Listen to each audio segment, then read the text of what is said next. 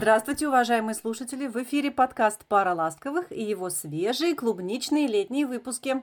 Мы с Сашкой. Сашка, ты пришла записывать подкаст? Ахой! Всегда рады нашим встречам для записи всякой болтовни. А еще больше мы рады тому, что вы нам пишете, а значит, находите для нас полчасика на фоне какого-нибудь полезного занятия.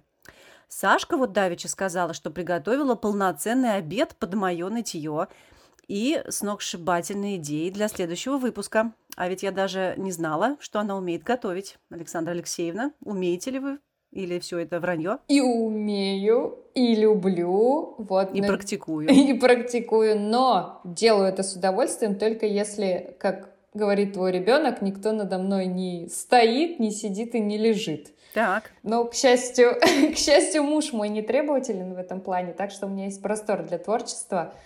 Э, и, кстати, я давно уже перемежаю домашние дела с уроками, чтобы попа не становилась квадратной от э, перманентного сидения. Вот я урок отвела, встала, посуду помыла. Еще один отвела, квартиру пропылесосила. На мой взгляд, очень эффективно получается и появляется повод для двигательной активности. Слушай, ну ты богиня тайм-менеджмента. А что значит он не требователен? Он не ест? А, но ты знаешь, если я... Он приходит сытый домой, да? Я тоже своему так и говорю. Жри где-нибудь в другом месте. Не надо сюда приходить и ждать Нет, от меня чего-то. он просто... Он, вот он не из тех, кто ходит и говорит, а что мы будем сегодня есть? А что мы будем сегодня есть? Он может пойти там бутерброд себе какой-то сварганить прекрасно сам. То есть он не из тех, кому надо первое, второе, третье компот. И я это очень уважаю, потому что я считаю, что если мужчина и женщина одинаково много работают в семье, то мужчина вполне может Так ты еще и с ним соревнуешься. сам. Серьезно? Ты соревнуешься с, с Но я же еще и капитаном дальнего плавания. Ну, ты оборзела в конец, я тебе хочу сказать. Так, благодаря вашим активным комментариям к нашим предыдущим выпускам мы насобирали на отдельную серию и намерены прямо сейчас озвучить ваши вопросы и наши измышления на предложенные темы. Чутье подсказывает мне, что этот эфир получится довольно оригинальным. И не совсем коротким. Я когда увидела, сколько у нас всего есть на обсуждение, я сразу подумала про тайминг. Ну вот проверим, как долго нас готовы слушать наши преданные фанаты. А вопрос номер один. Немедленно напишите в комментариях, сколько вы готовы слушать подкаст, каков ваш минимум и максимум. Не откладывая в долгий ящик, запустим первую петарду. Пораженные коллеги просят рассказать про экстремальные ситуации в работе, например, проведение уроков без света, с телефона, в необычном месте и так далее. Я вот интересуюсь, а почему эти повидавшие виды коллеги Сами не подкинули нам парочку таких историй, ведь могли бы, они не понаслышке знают все об экстриме, с которым связана наша профессиональная деятельность. Ну вот ты, Александр Алексеевна, звучишь в подкасте «Ласковее меня». Но я-то точно знаю, что ты чрезвычайно экстремальная особа. Давай, колись, выжми пару случаев. Разумеется, были уроки из серии 15 человек на аудиторию, потому что препод заболел, надо было срочно выкручиваться. Один такой урок я до сих пор почему-то помню. Мы обсуждали зверей, играли в крокодила, и вот он такой классный получился. Я вошла в какой-то раш от обилия аудитории. И я даже до сих пор помню некоторых ребят, кто тогда присутствовал. Но Вау. надо сказать, что обычно студенты, они входят в положение в какой-то нетипичной ситуации и оказывают поддержку преподу, куда более спокойно относясь к каким-то техническим шероховатостям, если что-то идет не так. Как-то у нас в холле нашего языкового центра коллеги расколошматили градусник ртутный, и нам пришлось спешно искать, куда переселять студентов, пока нам там Слушай, а что он у вас там делал в холле вашего центра, скажи нам, милость? А у нас кто-то решил померить температуру, кто-то из преподов почувствовал себя Вы держите хорошо. это в аптечке, что ли? Да, и у нас кто-то решил померить температуру, я выхожу с урока, и девчонки такие, а, Саша, уходим отсюда, мы тут разбили градусник. Уходим, уходим, уходим. уходим общем, мы в итоге ушли. Нашли у соседей художников аудиторию, полную мольбертов и незаконченных скульптурных композиций. Романтик. И вот прям... Эротик. В прямом смысле, да, вот среди этого творческого хаоса на коленке все там что-то записывали. Меня тогда нереально выручили. У меня были какие-то нарезки для игр, там карточки какие-то, что-то вот такое. Все это меня тогда выручило. Но мне кажется, студентам понравилось. Такое что-то необычное, мы все посмеялись, они все поухали-поахали на тему э, того, э, как же такое могло получиться, выучили слово «ртуть». В общем, это было прикольно. Нет худа без добра. Но на улице я вела уроки у детей. Сидя в парке на пледе, купив им мороженое, чтобы было веселее. Еще и мороженое им купить. Да. Боже. С телефона приходилось вести, потому что залила ноут чаем, сдала в ремонт, и у меня О, не это было я. запасного. Да. Ну, вот я тебе рассказываю, да, и ты на все говоришь, вот, да, да, да. Это, это даже не экстрим какой-то. Мне кажется, это вообще часть преподской рутины. Э, нужно быть готовой к какому-то трэшу и иметь план «Б» на случай Э, ну да, но это я тебе говорю, да, наши слушатели, шахтеры и патологоанатомы, они наверняка сейчас очень веселятся и не представляют, как ты так справлялась. Слушайте, ну, друзья, обернувшись на свою э, многособытийную жизнь, я вспоминаю, например, проведение уроков английского языка на палубе круизного лагеря, корабля, да, это был лагерь, и он, э, детский этот лагерь был создан, значит, на борту корабля, и он э, попал на реке Волга, Тогда-то я и узнала, что река, она и вправду местами внушительная, не то что около Волгограда, в сильную качку. Берегов не было видно вокруг. А все лежали в повалку. Детский лагерь, да, у меня отряд, группа. Они все тошнили и готовились к смерти. А мне бармен сделал цитрусовый коктейль. Поэтому я еще некоторое время вертикально по инерции продолжала, скорее для самой себя, произносить текст урока. Он был приготовлен. И новые слова. Исправно а, да, опрашивала стенающих вокруг себя трупов. А еще я помню, как на 60-й странице перевода «Горящего огнем» тяжелейшего технического текста под гнетом сильнейшего волгоградского снегопада вырубилось электричество – и старенький компьютер не сохранил положенной аварийкой эту версию. И я рыдала слезами. Я думаю, что все мои родственники помнят этот момент, потому что мы все чистили снег, и мой крик раздавался эхом долго на наш, э, значит, ангарский поселок. Мораль всегда сохраняйте документ, пока что-то делаете. Я вот вы слышите, что сейчас она говорит? Постоянно. Саша, еще раз погромче скажи. Скажи ты мне и всем остальным еще раз скажи. Вот вы работаете в документе, жмите сохранить каждые пять минут, не ленитесь. Вы никогда не знаете, я когда пойдет делаю, снегопад. Обязательно. Да. Я до такой, вот я всегда как бы полагаюсь на э, судьбу и зря, потому что судьба ко мне не милосердна. Я вот, да, постоянно. Это не первый, не последний был мой случай. Просто очень много страниц реально было, прям горело. Слушай, вот тебе история. Значит, а, на экзамен по грамматике английского языка является девица, последняя моя э, сессия перед отъездом, которая, значит, за весь семестр удостоила меня своим присутствием раза три из сорока положенных. Я надеюсь, что ее давно убрали. Красивая девочка, красиво села среди пяти других студентов, запущенных, да, на кафедру, сдавать зачет, экзамен, взяла билетик готовиться – Значит, послушала, как отвечает староста. И, короче, Саша такая, можно выйти, да? Я говорю, пожалуйста, рыба моя, может, что пишет сейчас, пожалуйста, выйди. Она красиво плывет мимо меня, а я-то слушаю старосту. Угу. А, и падает на отмаш, Саш. Э, вот, друзья мои, совершенная быль. Она, дойдя аккурат до двери, падает туда. Я уверена, что она сделала это специально, но гарантировать не могу. А ты, ты меня еще ругаешь и говоришь мне не материться, да? Все это мне говорят. Я не знаю, а вы, вы прожили то, что я прожила, чтобы мне говорить не материться. Весь зачет на смарку с воплями вашу мать. Катерина Владимировна уверенно переступает кирзачами через это тело, распахивает дверь в кабинет и орет и без того дрожащим от страха студентам снаружи. То есть там же очередь, да, их человек Да, они же трясутся, коленки да. дрожат, да. Тут ага. 5 внутри, 40 снаружи. И они суд реально, они очень боятся именно. Первый курс.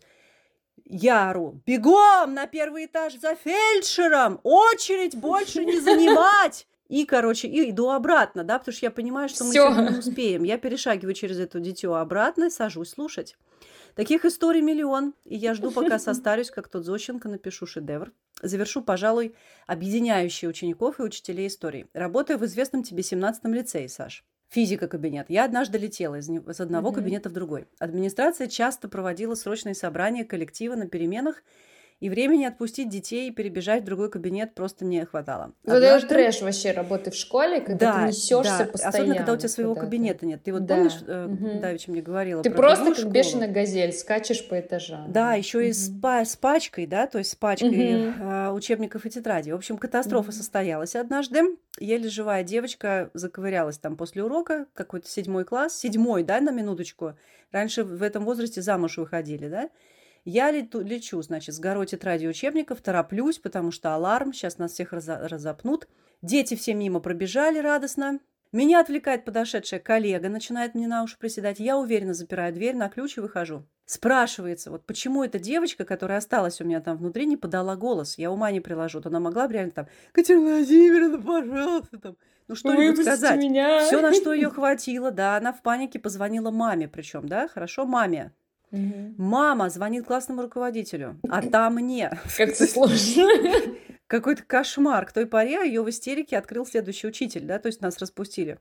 Но спрашивается, что ты, чё ты истеришь, да, дитё? Тебя же не в газовой камере закрыли. Следом коллега. Ну, как сказать, кабинет физики, знаешь ли, для гуманитариев Да, так я- себе. Ну, ты права, тут не нечем крыть. Я бы тоже, конечно, в окно лучше вышла. Следом моя коллега из педуниверситета, автор вопроса, собственно, рассказала мне, что во время эвакуации, ну, представляешь себе, да, огромное здание сталинское, педагогический университет, орет сирена, все на полном серьезе покидают здание, радостные, да, и она ведет пару на кафедре, маленькая аудитория, туда залетает заведующий их кафедры, и пока моя коллега замешкалась, я ей сразу сказала, ты сама виновата, убирая ноутбук, ведь по правилам эвакуации нужно выйти без вещей, да, двери не закрываются, ты спасаешь свою жизнь, все остальное гори оно огнем, это правильный подход. В общем, заведующая сослепу или в панике выпустила студентов и убежала, заперев дверь, провернув дважды ключ. Моя коллега внутри кафедры. Горит огнем, да? В общем, так они чуть не потеряли одного доцента. Я надеюсь, что все наши слушатели убедились, что наша профессия опасна и заслуживает бесплатного молока за вредность. А, Мне, кстати, представляешь, приносила молоко одна студентка-пульмонолог. А, Я тогда мучилась желудком, у меня обострился в который раз гастрит на фоне работы Я охотно со верю. студентами. Странно, И что у тебя рога видимо, не выросли на фо- на фоне Я, видимо, я, видимо, короче, в ходе урока, ну, как-то неосознанно, там, не знаю, хваталась за живот или что-то.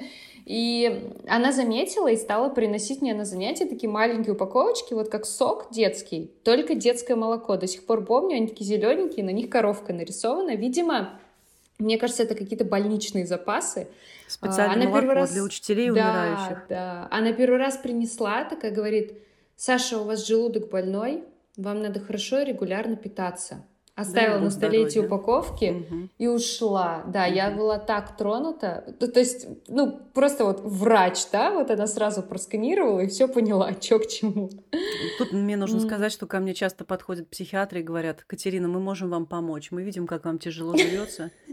Ну Вот да. мой телефон, вот моя визитка. Я бы обязательно позвонила. Я так пришла к, как он называется, этот врач, который... э, Проктолог? вы- Нет, выправляет кости и все такое. Скажи мне, не остеопат, а вот э, Мне- другой? мануальный терапевт. Нет, ну неважно. чё, в общем, пришла я Костоправ. в таком стиле к какому-то такому врачу. Он сказал, ну раздевайтесь, садитесь на кушетку, а я пришла с жалобой на коленку.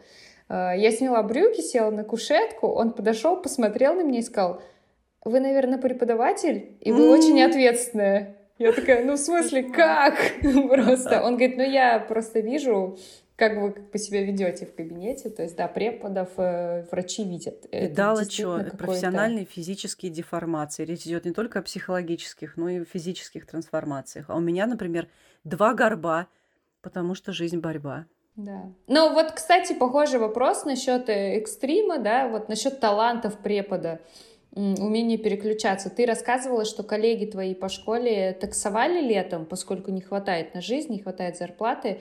И вот кто-то из слушателей нам задал вопрос на тему того, какие еще навыки есть у наших простых, но таких непростых учителей. Что мы еще умеем делать? Ой, Саш, я тут не знаю, что сказать, потому что меня саму очень мучает эта дилемма. И стыдно невероятно, мне вообще неприятно про это говорить. Я неоднократно э, всерьез собиралась сменить сферу деятельности и поняла к своему ужасу, что я ничего больше в этой жизни не умею делать. А нужно уметь обязательно. Свою профессию можно потерять в связи с разными обстоятельствами, а жить дальше нужно, друзья. Так что горячо всем советую срочно призадуматься и задать себе этот вопрос. Если я получу травму головного мозга и перестану знать иностранный язык, или у меня там лицо и руки размажатся о камни, что я буду делать? Я очень жду ваших советов и идей. Уважаемые слушатели, вопрос жизненно важный. А, Мне на память только приходит, например, мой коллега из того же 17-го лицея физрук, у которого был частный дом, и он сам пек и продавал хлеб по соседним деревням, Калининград. А еще он разводил Алабаев. Масса интересных историй мне рассказывал. Потом, значит, э, каждая вторая учительница не просто так входит в сетевую секту Арифлейм или Мэри Кейфа Берлик. Александр Алексеевна, вы в какой? Я Вейвен, а вы где? А вот ты мне принесла в свое время по-моему, орифлеймовский, э, орифлеймовскую туалетную воду я до сих пор Нет, это был Эйвон. Я помню, какую всё, ты полюбила. Да, я до сих пор ей пользуюсь. Ну, не Но той, секту которую не ты вступила. принесла, да. Но я пока остаюсь за пределами секты. Да, я их не продаю, но это тоже показательный пример. Другая моя коллега, доцент из Амдекана, разводит на приусадебной усадьбе курей и уток. Как тебе, а? Еще одно верное средство, девочки, это удачно выйти замуж. Именно верный и надежно подобранный муж должен подстраховать чувствительного филолога на то время, пока она в декрете, в поиске себя, в депрессии, выгорела, прогорела или сгорела. Я работала в закупках два года, вообще полностью отойдя от преподавания. И я тогда поняла, что могу многому быстро научиться. Так что я здесь с тобой не инь-инь и даже не э, янь-янь. Я завидую Вот тебе. меня, да, меня не пугает возможная смена деятельности, потому что я знаю, что я бы многое могла освоить.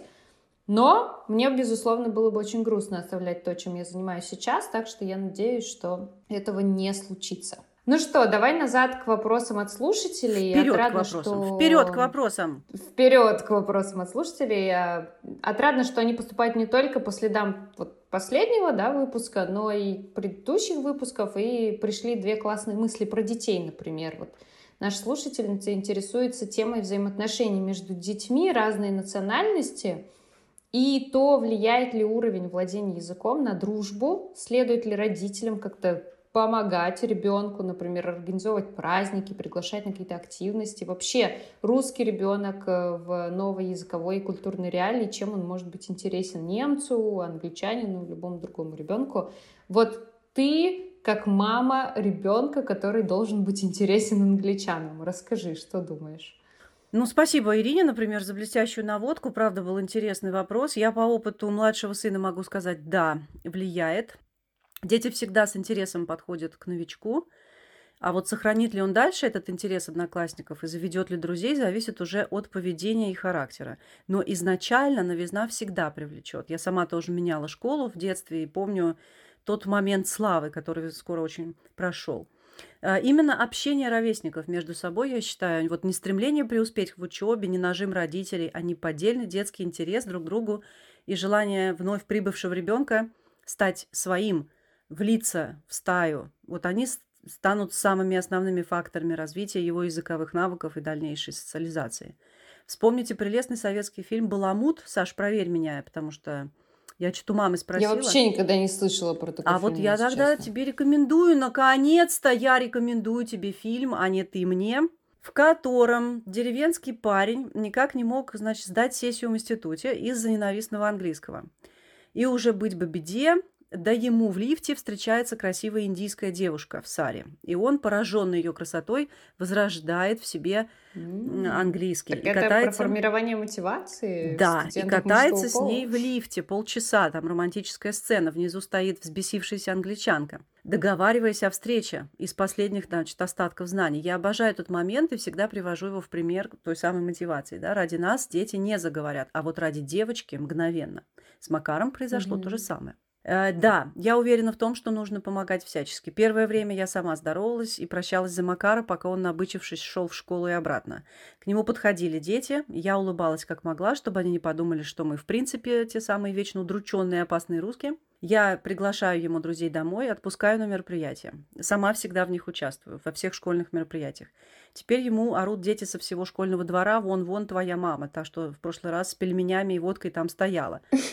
На Западе не очень приняты гости. Немедленно к вам никто не придет. Но рано или поздно, познакомившись с родителями, вы найдете новые возможности для ребенка и станете своими. Наши дети разные как э, и их дети, да, западные дети. И в силу поразительного невежества и узкого кругозора большинства западных детей, как, собственно, и взрослых, они совершенно ничего не знают о России. По нашим временам ничего, кроме того, что им показывают по телевизору. А это самый неблагоприятный образ за всю историю международных отношений. А, Макар в школе единственный русский ребенок. И я, честно говоря, не знаю, какие чувства он вызывает у детей. Скорее всего, никакие. А, Учителя его очень любят за вот эту нашу русскую дисциплину, за вежливость, за стремление учиться. А дети не знаю. Когда пару месяцев назад привезли украинскую девочку в класс постарше, они обнимались как родные и играли 40 минут перемены в шахматы. Mm-hmm. Я знаю, что вот только сегодня разговаривала с подругой, они тоже приглашают эм, э, украинских детей домой. Общаются они на русском с, с этой девочкой. А в школе здесь учат, что национальность не важна. Про это вспоминают только на специальных этнических праздниках, когда все приходят в национальных костюмах э, и с традиционной едой. Даже если поначалу к русским детям э, западные дети могут испытывать некое опасение, потому что им промыли мозг дома, да, то я считаю, что ну ничего такого в этом нет. Пусть лучше они сторонятся некоторое время и не лезут их обижать потому что наши же могут ответить, а это запрещено. Ну, короче, во имя мира лучше, конечно, им не подходить с дурными намерениями. Я так думаю, что очень часто они испытывают зависть или восхищение нашими детьми. Я считаю, что это одно и то же чувство, просто в разной полярности. Потому что редкий западный ребенок может быть полноценным конкурентом русскому ребенку по очень многим параметрам. Ну, как-то так. Мне нечего добавить, честно говоря, потому что у меня опыта ноль. Но вот просто из наблюдений за детьми в школе, за детьми, с которыми я работала, или за детьми друзей, я могу сказать, что у них всегда свой микроклимат в группе, в компании, безусловно, и зачастую они в какой-то ситуации ведут себя совсем не так, как повели бы себя в подобной ситуации взрослые, но это вполне очевидно Э, любому взрослому человеку, который склонен немножечко да, анализировать поведение других особей своего вида э, и особей разного возраста в том числе. Ну, я, например, всегда восхищаюсь тем, как дети лихо знакомятся на детских площадках. Это всегда очень мило. То есть один ребенок видит другого, он просто подходит и говорит, привет, я Вася, пойдем играть. Да? То есть а, у них Макар это происходит. говорит, одумайтесь, сударь, мы с вами даже не представлены. Так что я все дети так делают. Я к тому, что у них языковой барьер в меньшей степени все-таки Конечно, нет, все правильно ты говоришь. И им просто неведомы, наверное, многие комплексы, которые вырастают у взрослых со временем и существенно оттяжеляют э, установление контактов. Поэтому дети какие-то вещи делают куда более естественно и куда более легко. Вот. Но, безусловно, я думаю, что адекватная поддержка взрослых на любом пути, а, а уж тем более в каких-то новых реалиях, культурных реалиях, языковых реалиях, она, конечно, а, очень важна. И здесь э, все, что ты сказала, оно, конечно, имеет место быть. Хорошо, что у нас есть не только детские, но и э, в крен, э, с креном в перевод вопросы. Вот, например, в последнее время нашей слушательнице тяжело читать переведенную художественную литературу, потому что она смотрит на текст глазами лингвиста-переводчика, а не простого читателя. Поэтому многие предложения режут слух, а некоторые конструкции – это настоящая калька с английского. Она спрашивает, сталкивались ли мы с тобой, Александра Алексеевна, с такой проблемой? Если да, скажите, пожалуйста, что помогает в таких ситуациях. Я считаю, что это прекрасный вопрос. У меня также фигня. Много лет я уже читаю не столько произведения, сколько перевод, и отмечаю в нем э, как отличные находки и гладкость стиля, например, постоянно упоминаемый мною швед Бакман, блестяще переведен на русский, так и полный провал моих коллег-переводчиков, недосмотры, повторы, речевые ошибки и так далее. Это называется профессиональная деформация. Ничего с этим не поделать, просто ты, Саш, свидетельствуешь о том, это я вот обращаюсь к автору вопроса, что качество специалистов в нашей области, как и во всех прочих областях, непоправимо падает. Ладно, как бы мы читаем и вздыхаем, а вот мужчины-гинекологи, как потом домой приходят, не знаешь, как этим людям дальше жить? Мы-то почитали и забыли. да. Да, качество специалистов, к сожалению, даже не зависит от того, в какой сфере, да, они заняты или какую компанию они представляют. Вот я помню, как ты упоминаешь Бакмана, так я частенько упоминаю Гарри Поттера, да, большое издательство «Росмен», они переводили эти книжки на русский, когда они только вышли э, в России, и там было изрядное количество косяков, которые, я предполагаю, были связаны с тем, что работали разные переводчики над разными кусками, и когда это все сводилось воедино, не вычиталось это должным образом, и поэтому в одном э, в одной главе у Невилла пропадает жаба, в другой главе у него пропадает черепаха, тут же у него фамилия меняется, да, потом в дальнейших переизданиях они это подчистили. Позор какой, а редактор, интересно, работал или что, они сильно торопились? Ну, да, скорее всего, я думаю, потому что был такой бум, да, и книжки выходили быстро, и если там покопаться, то там есть такие огрехи. Но я поддерживаю, у меня и с книгами так, и с кино тоже порой. Я иногда осознанно выключаю в себе перфекциониста, особенно если я что-то смотрю в компании с кем-то, и у меня какая-то фраза очень режет слух, и меня просто сразу свербит посмотреть оригинальную дорожку, чтобы понять, что же там такое в оригинале было сказано, и чтобы не отпускать комментарии по этому поводу каждый раз, я осознанно сдерживаюсь, чтобы не портить другим людям просмотр. Ну и просто иногда дубляж вообще э, грешит наш тем, что они делают какой-то скомканный вариант фразы, а и так прокатит, и так понятно, э, хотя она звучит совершенно не по-русски, а она вырвана из контекста, и если остановиться и переслушать, то эм, вообще возникает ощущение, что ты не понимаешь. Вот герои говорили про одно, и вдруг бац, что-то он сказал параллельно, и дальше продолжился, да, разговор. У нас много комментариев, да? Ты видела комментарии про дубляж? Много написали нам. Да, да, есть же на самом деле, да, на Ютубе все вот эти разборы, люди разбирают переводы и какие-то ляпы и косяки, и это, с одной стороны, безусловно, очень интересно, с другой стороны, конечно, очень грустно, потому что э, качество продукта в таком случае вызывает определенные сомнения. Но я бы посоветовала, наверное, просто расслабиться. Это вообще хороший навык для препода, для переводчика. Непосильно. Э, ну, надо останавливать себя, да, и не мешать себе наслаждаться процессом просмотра или чтения. В конце концов, можно сделать какую-то пометку, вернуться к странному моменту, ну или закрыть и поискать другой перевод, благо сейчас масса вариантов, э, уж касательно фильмов так точно.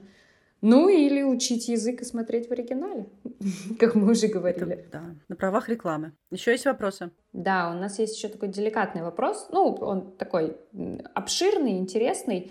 Спрашивают, что могут рассказать про политкорректность люди, которые сейчас живут в других странах? Как сильно это влияет на их жизнь, на жизнь семьи? А, много ли приходится не договаривать и меняется ли со временем сознание от э, частого использования политкорректных терминов или только копится стресс? Ю, Катя. Мне показался громоздким этот вопрос. Я не знаю, о чем да, речь. Большой. Страна, из которой веками уезжали, и сейчас как никогда уезжают мои сограждане, отличается от стран, в которые они уезжают, прежде всего, одним своим главным качеством. Там надо думать и выбирать, что и кому ты говоришь. Здесь у нас как бы тоже, но это немножко в другом, да, как бы контексте. В Англии ежедневно происходят демонстрации по любому поводу, в каждом городе. И людям в голову не приходит, что они могут пострадать из-за реализации там одной из своих главных человеческих свобод. Это свобода слова и свобода собрания. Я не выбираю здесь слова, как бы политическая ситуация никак не влияет на жизнь моей семьи, Кроме того основополагающего факта, что мы превратились в невротиков, потому что всю душу уже порвали, сидячи тут, по поводу того, что творится у меня в России и там у него дома в Иране. Сейчас я живу в стране, где только что выбранного короля и его эту королеву э, закидывают яйцами, а все газеты пестрят безжалостными карикатурами на ведущих политиков страны. Если вопрос подразумевает термины типа гей, нигер и э, то ими неприлично пользоваться в любой стране и в любом контексте, я считаю. Поэтому в этом плане, вот в общении с людьми мы выбираем слова, но мы при этом можем спокойно выразить какую-то политическую свою позицию. Дома, как я раньше рассказывала, мы называем эти слова. Там она белая, спрашиваю я про его новых клиентов. Нет, мои люди, отвечает он. Вот чисто чтобы понять э, психологический персонаж, с которым мы работаем. А на улице национальный вопрос не обостряется. Вообще не принято подчеркивать эти вещи. А геи, так они вообще очень собой гордятся и сами себя так и называют. Поэтому, не знаю, правильно ли мы поняли ответили на вопрос. Как-то так. Я сейчас подумала, знаешь, про что? Вот ты говоришь про то, как вы общаетесь внутри семьи, и это вполне понятно, да, что мы обсуждаем, что мы не обсуждаем, как мы кого называем, уместно ли у нас в семье употреблять что-нибудь вроде русского «панаехи», да, то есть насколько это вообще уместно. А вот в целом британцы, они, что называется, такие reserved, да, они вообще насколько склонны какие-то такие вот скользкие моменты обсуждать, э, даже, например, в компании друзей. Вот ты можешь что-то сказать? Категорически не склонны. А, ну вот, да, вот и ответ на вопрос, в принципе. Они да. предельно выдержаны и дипломатичны угу. в своих высказываниях. Угу. То есть все, в принципе, очень нейтрально. Они да? могут сказать слово «гей», оно не считается больше никаким э, именем нарицательным, оно просто спокойно работает, как обычное слово в словаре. А национальный вопрос это табу. Угу, угу. Поэтому да, насколько здесь приходится не договаривать, если люди об этом в принципе не особо говорят. Да? Нет, да, они просто игнорируют все эти вещи и, и все. предельно корректно. Я бы сказала, что корректность в характеризации э, кого бы то ни было здесь возведена в абсолют. Мгм. Меня, меня смущает термин политическая, политическая корректность в этом вопросе. Если мы говорим о политике, то ради бога, пожалуйста, она обсуждается совершенно открыто, откровенно и честно. А если касается это национального вопроса, тогда предельно, предельно сдержанно и осторожно. Вот как-то так. Мне кажется, под политкорректностью, да, большинство людей понимают вот как раз те слова, которые ты упомянула, да, black, nigger и все такое, насколько, э, насколько табуированы какие-то темы, насколько расхожи эфемизмы в том или ином обществе, что я думаю тоже на самом деле вопрос обширный, потому что от разных слоев общества зависит то, какие эфемизмы или табу там существуют. Посмотрим, что нам скажут слушатели. У меня не было ни одного пока обостренного национального вопроса. Со мной они еще не происходили. А, на сегодня тогда закруглимся. Ох, мы аж вспотели, Надеемся, да? что мы... Столько Да, вопросов. аж это... ух. А, Надеемся, что мы ответили на ваши вопросы. Мы, как всегда, будем, безусловно, рады услышать ваше мнение, продолжить дискуссию в нашем канале в Телеграме. Я всегда захожу и вижу, что люди уже между собой там начинают общаться. Это очень радует, да, что люди вовлекаются в какое-то общение помимо нас. Уже мы просто... Я влезаю. пос- Посредники, да, Катя с мемчиками может влезть в вашу дискуссию, но тем не менее а, очень здорово, когда вы проявляете инициативу. Но и не забывайте, что у нас еще есть э, Яндекс, Apple, э, всевозможные ресурсы, где нас тоже можно слушать. И если вы это делаете там, пожалуйста, поставьте нам там звездочек и лайков и отзывов, потому что лето летом, а продвижение в соцсетях никто не На отменял. правах рекламы в 17 раз за сегодняшний Так что выпуск. мы надеемся, вы нас поддержите. Прощаемся с вами. Ну что, всем спасибо. Пока-пока. Давайте там не поносьте от клубники. Пока. Thank